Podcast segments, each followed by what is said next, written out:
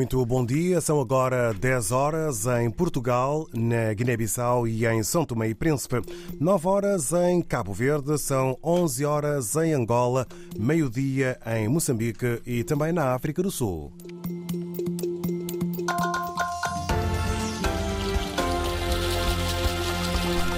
Agora os temas para este jornal.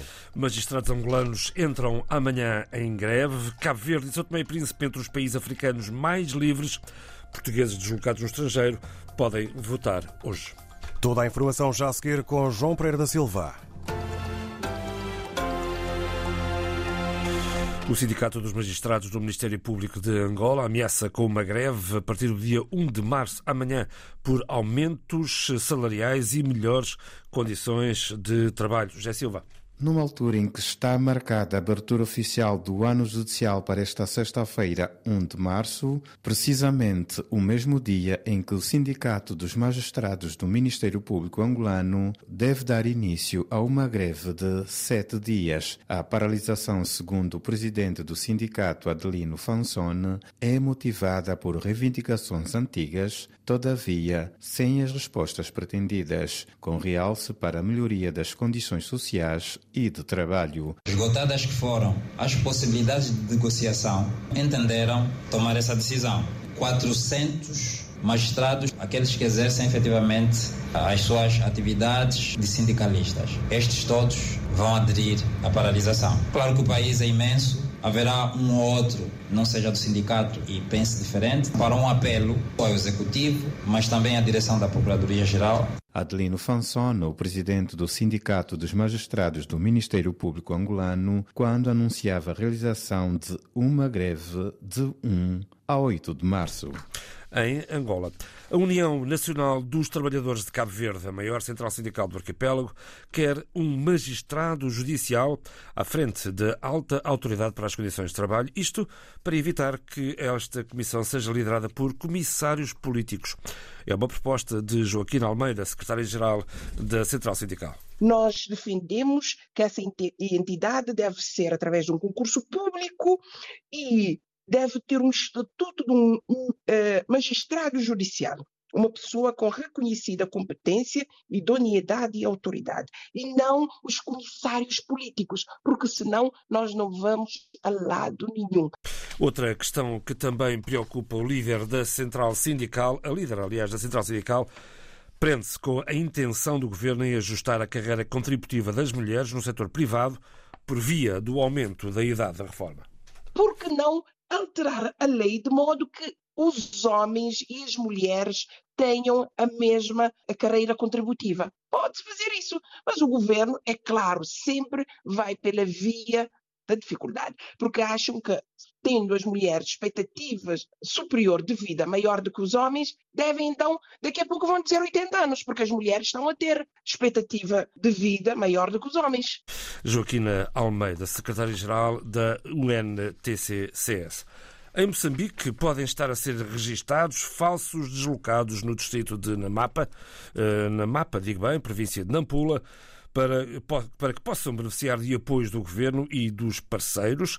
O INGD pede, por isso, maior controle no registro. Para Luísa Meca, a mensagem é clara. O esforço que o governo está a fazer, juntamente com os nossos parceiros, para poder mobilizar alguns produtos para nós apoiarmos, tem que ser para apoiarmos aquelas pessoas que não têm suas casas. Declarações da Presidente do Instituto Nacional de Gestão de Risco de Desastres que surgem de denúncias de estar a haver infiltrados no registro de deslocados para se poderem beneficiar dos apoios a distribuição dos produtos que está sendo feito é para aquelas pessoas que saíram das suas casas, em Chiuri, outros locais, para que Aqueles que têm casa, vamos dar prioridade às pessoas que estão a vir que não têm suas casas. Deixaram seus pertences lá onde estão para vir aqui procurar um local seguro. A presidente do NGD, Luísa Meque, visitou nesta quarta-feira a vila de Namapa, onde foram abertos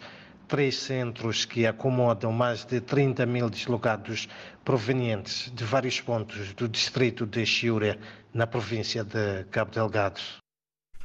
Orfeu de Salisboa, RDP África, em Maputo. A World Vision Moçambique alerta para a difícil condição dos deslocados de Cabo Delgado que procuram segurança na província de Nampula. Mais de 33 mil pessoas estão refugiadas no distrito de Terati. A vila de Namapa acolhe o maior número de deslocados. A World Vision inicia hoje uma ação de emergência junto dos eh, deslocados, explicada à RDP África por Ângelo Pontes, gestor da organização. Nós estamos já a mobilizar recursos a partir de outras províncias, onde temos armazenados o, o, o nosso estoque, por forma que possamos apoiar as famílias, as famílias afetadas, com itens, por exemplo, o kit uh, de cozinha, o, o, kit de abrigo e por aí adiante. Portanto, os próximos, os próximos dias também servirão para nós nos planificarmos e nos organizarmos para uh, prestarmos uma assistência digamos assim, um pouco mais robusta a, a estas populações afetadas pelo conflito. Ângelo Pontes, ouvido pela jornalista Carla Henriques. Domingos Simões Pereira insiste, a Assembleia Nacional Popular da Guiné-Bissau não está dissolvida.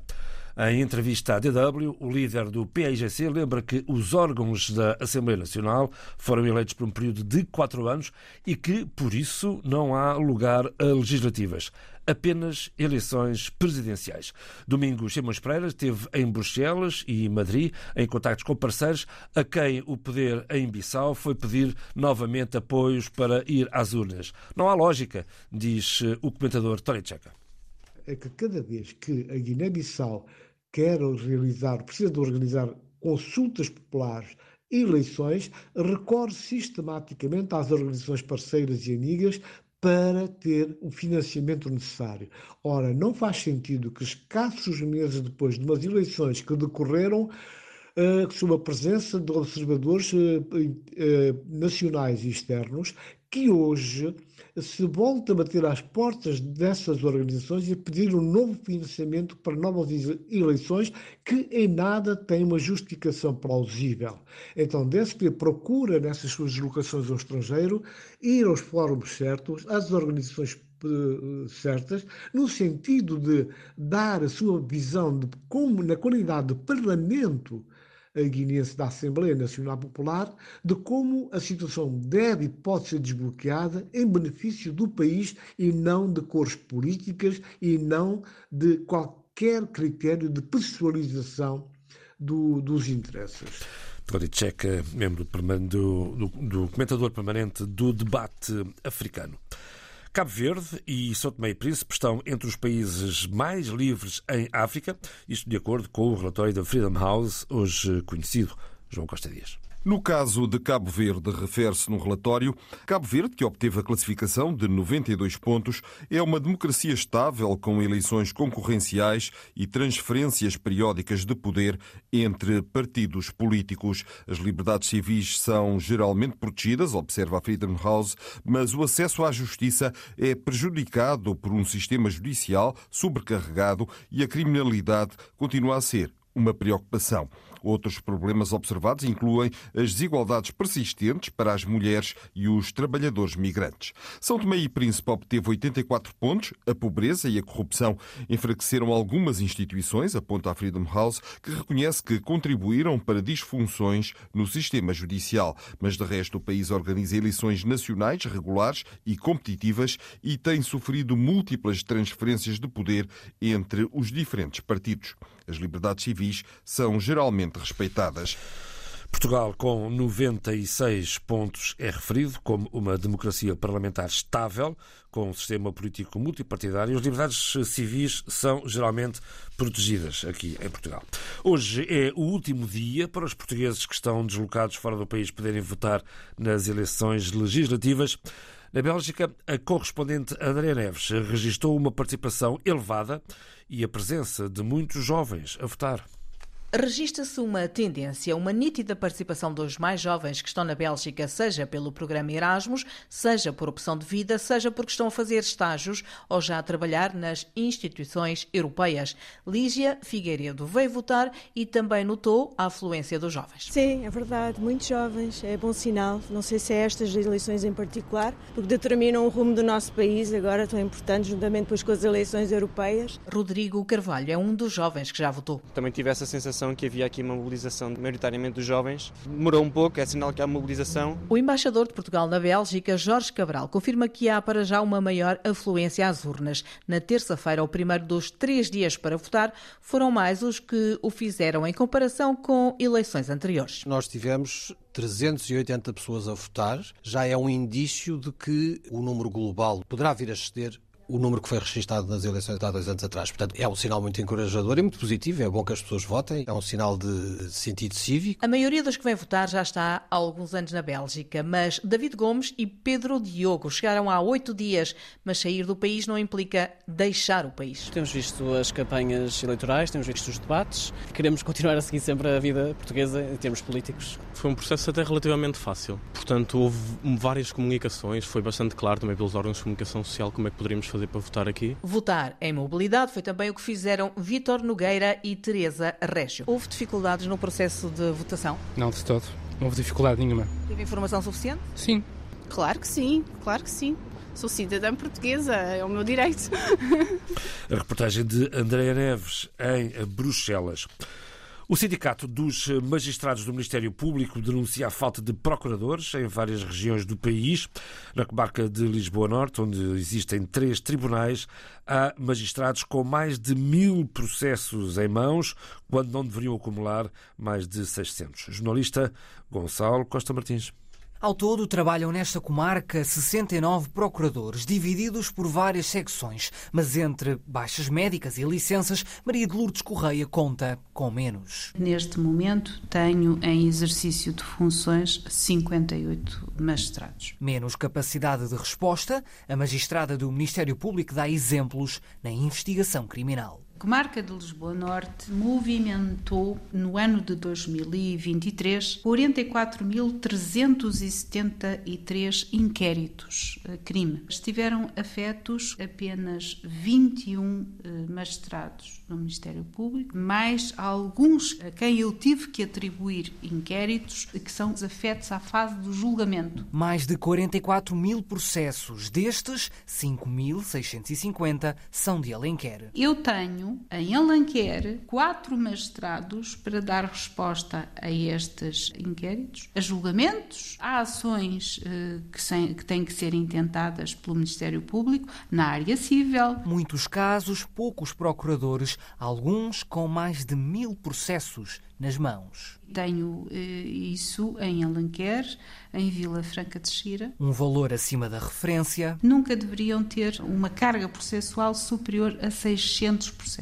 Veja, tenho quase todos eles na minha comarca excedem esse valor de referência processual. É excesso de trabalho que se repete. Infelizmente, tenho carências em todos os tribunais da minha comarca. Faltam também funcionários judiciais nesta comarca, aponta Maria de Lourdes Correia. Todas as faltas juntas, diz, contribuem para uma justiça mais lenta. Reportagem de Gonçalo Costa Martins. O Sindicato dos Magistrados do Ministério Público realiza a partir de hoje, em Ponta Delgada, o seu congresso com a presença da Procuradora-Geral da República.